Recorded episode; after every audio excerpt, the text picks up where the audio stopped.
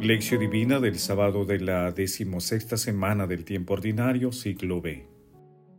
Déjenlos crecer juntos hasta la cosecha, y cuando llegue la cosecha, diré a los que han de recogerla, arranquen primero la cizaña y átenla en manojos para quemarla, y el trigo almacénelo en mi granero. Mateo capítulo 13, versículo 30. Oración inicial. Santo Espíritu de Dios, amor del Padre y del Hijo, ilumínanos con tus dones para que podamos comprender los tesoros de la sabiduría que Jesús nos quiere revelar en este día. Otórganos la gracia para meditar los misterios de la palabra y revélanos sus más íntimos secretos. Madre Santísima, intercede ante la Santísima Trinidad por nuestra petición. Ave María Purísima, sin pecado concebida. Paso 1. Lectura. Lectura del Santo Evangelio según San Mateo, capítulo 13, versículos del 24 al 30. En aquel tiempo, Jesús propuso otra parábola a la gente. El reino de los cielos se parece a un hombre que sembró buena semilla en su campo, pero mientras sus hombres dormían, su enemigo fue y sembró cizaña en medio del trigo y se marchó. Cuando empezaba a verdear y se formaba la espiga, apareció también la cizaña. Entonces fueron los trabajadores a decirle al amo, Señor, ¿no sembraste buena semilla en tu campo?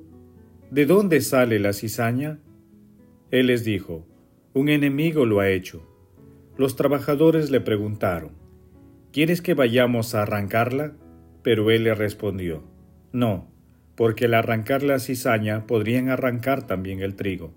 Déjenlos crecer juntos hasta la cosecha, y cuando llegue la cosecha diré a los que han de recogerla. Arranquen primero la cizaña y átenla en manojos para quemarla, y el trigo almacénelo en mi granero. Palabra del Señor, gloria a ti Señor Jesús.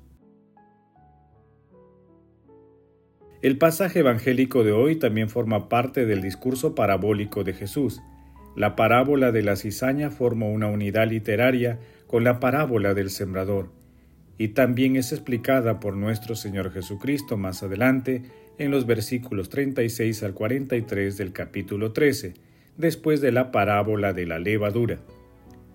En esta unidad evangélica y literaria, Jesús es el sembrador, la buena semilla es la palabra, el trigo son todas las personas que acogen la palabra y dan buenos frutos, y el campo es la humanidad. El enemigo es el demonio, quien planta la cizaña entre las personas que están adormitadas espiritualmente. El Señor esperará con paciencia el día de la cosecha, el día del juicio, en que enviará a los ángeles del cielo a separar la cizaña del trigo y arrojarla al fuego eterno, mientras que el trigo irá a sus graneros a la vida eterna. Paso 2. Meditación. Queridos hermanos, ¿cuál es el mensaje que Jesús nos transmite a través de su palabra? Meditemos con San Juan Pablo II una de las parábolas que narra Jesús acerca del crecimiento del reino de Dios en la tierra. Nos permite descubrir con mucho realismo el carácter de lucha que entraña el reino a causa de la presencia y la acción de un enemigo que siembra cizaña en medio del grano. Dice Jesús que cuando brotó la hierba y produjo fruto, apareció entonces también la cizaña. Los siervos del amo del campo querrían arrancarla, pero éste no se lo permite. No sea que al recoger la cizaña arranquéis a la vez el trigo. Dejad que ambos crezcan juntos hasta la siega, y al tiempo de la siega diré a los segadores, Recoged primero la cizaña y atadla en gavillas para quemarlas, y el trigo recogedlo en mi granero. Mateo capítulo 13 versículos del 24 al 30. Esta parábola explica la coexistencia y con frecuencia el entrelazamiento del bien y del mal en el mundo, en nuestra vida y en la misma historia de la Iglesia. Jesús nos enseña a ver las cosas con realismo cristiano y a afrontar cada problema con claridad de principios, pero también con prudencia y paciencia. Esto supone una visión trascendente de la historia. en la que se sabe que todo pertenece a Dios y que todo resultado final es obra de su providencia. Como quiera que sea, no se nos oculta aquí el destino final de dimensión escatológica de los buenos y los malos. Está simbolizado por la recogida del grano en el granero y la quema de la cizaña. Nuestro Señor Jesucristo nunca dejará de sembrar la buena semilla en la humanidad. Depende de nosotros acoger la palabra en nuestros corazones, para que demos frutos espirituales abundantes. El ciento, el setenta o el treinta por uno, como dice Jesús, nuestro Señor Jesucristo, esperará siempre paciente la conversión de las personas que están alejadas de Él y siembran cizaña en la humanidad. Él nos dice, que el mal que existe en este mundo proviene del maligno. Quien lo siembra en la oscuridad y siempre está rondando con sus perversas influencias con el fin de seducir a quienes se descuidan y para confundir a quienes no tienen bien cimentada su fe. La eliminación definitiva de las fuerzas del mal ocurrirá al final de los tiempos, y mientras vivamos debemos tener paciencia y confianza en la acción divina, como un reflejo de la paciencia de Dios que espera hasta el final para dar oportunidad de conversión a todos los hermanos que están alejados de los preceptos cristianos. Estemos atentos para que nuestros frutos siempre sean el amor, la alegría, la paz, la benignidad, la magnanimidad, la mansedumbre y la humildad.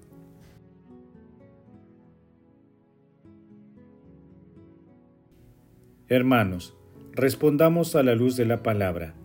¿Tenemos paciencia y confianza en la acción divina en medio de un mundo que está incorporando ideologías inspiradas por la oscuridad? ¿Cómo actuamos y respondemos ante estas realidades? Que las respuestas a estas preguntas nos ayuden a tener fe y confianza plena en la Santísima Trinidad y a estar preparados para responder inspirados en el amor de Dios. Jesús nos ama.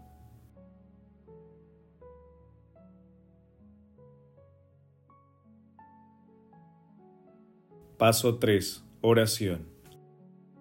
Amado Jesús, no permitas que nos sintamos superiores a ninguna persona. Más bien, amado Señor, otórganos la humildad con el fin de llevar tu palabra hecha acción por donde vayamos. Espíritu Santo, concédenos la paciencia y la confianza en tu acción divina para actuar siempre con bondad ante el mal que está presente en el mundo. Padre eterno, por tu inmenso amor y misericordia, concede a todos los difuntos de todo tiempo y lugar la gracia de disfrutar del gozo eterno, en especial a aquellos que más necesitan de tu misericordia. Madre Santísima, Madre de la Divina Gracia, intercede ante la Santísima Trinidad por nuestras peticiones. Amén. Paso 4. Contemplación y acción. Contemplemos a nuestro Señor Jesucristo con una homilía de San Juan Crisóstomo. El método del diablo es el de mezclar siempre la verdad con el error, revestido éste con las apariencias y colores de la verdad de manera que pueda seducir fácilmente a los que se dejan engañar. Por eso el Señor solo habla de la cizaña, porque esta planta se parece al trigo. Seguidamente indica cómo lo hace para engañar. Mientras la gente dormía, por ahí se ve el grave peligro que corren los jefes, sobre todo a aquellos a quienes les ha sido confiada la guarda del campo. Por otra parte, ese peligro no amenaza solo a los jefes, sino también a los subordinados. Esto mismo nos enseña que el error viene después de la verdad. Cristo nos dice todo esto para enseñarnos a no dormirnos. De ahí la necesidad de la vigilancia de un guardia. Y también nos dice en Mateo capítulo 10 versículo 22, el que persevere hasta el final se salvará. Considera ahora el celo de los criados. Quieren arrancar la cizaña inmediatamente. es cierto que aunque les falta reflexión, dan pruebas de su solicitud por la simiente. Solo buscan una cosa que no es vengarse del que ha sembrado la cizaña, sino de salvar la cosecha. Por eso quieren echar totalmente el mal del campo. ¿Y qué responde el maestro? Se lo priva por dos razones. La primera, el temor de perjudicar el trigo. La segunda, la certeza de que un castigo inevitable se abatirá sobre los que están afectados de esta enfermedad mortal. Si queremos que se les castigue sin que se perjudique la cosecha, debemos esperar el momento conveniente. Por otra parte, es posible que una parte de esta cizaña se convierta en trigo. Si lo arrancáis ahora podéis perjudicar la próxima cosecha, arrancando a los que podían llegar a ser mejores. Queridos hermanos, acerquémonos confiados a nuestro Señor Jesucristo, el buen sembrador, y comprometámonos a meditar la palabra para llevar a la práctica mediante obras de misericordia. Glorifiquemos a la Santísima Trinidad con nuestras vidas.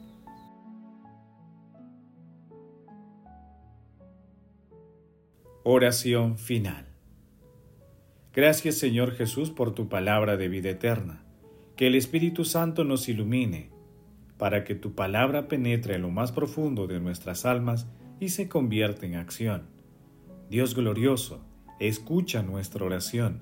Bendito seas por los siglos de los siglos. Madre Santísima, intercede ante la Santísima Trinidad por nuestra petición.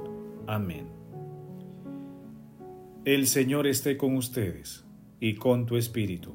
La bendición de Dios Todopoderoso, Padre, Hijo y Espíritu Santo, descienda sobre ustedes y los acompañe siempre. Amén. Con Cristo en nuestros corazones, podemos ir en paz. Bendigamos al Señor, demos gracias a Dios.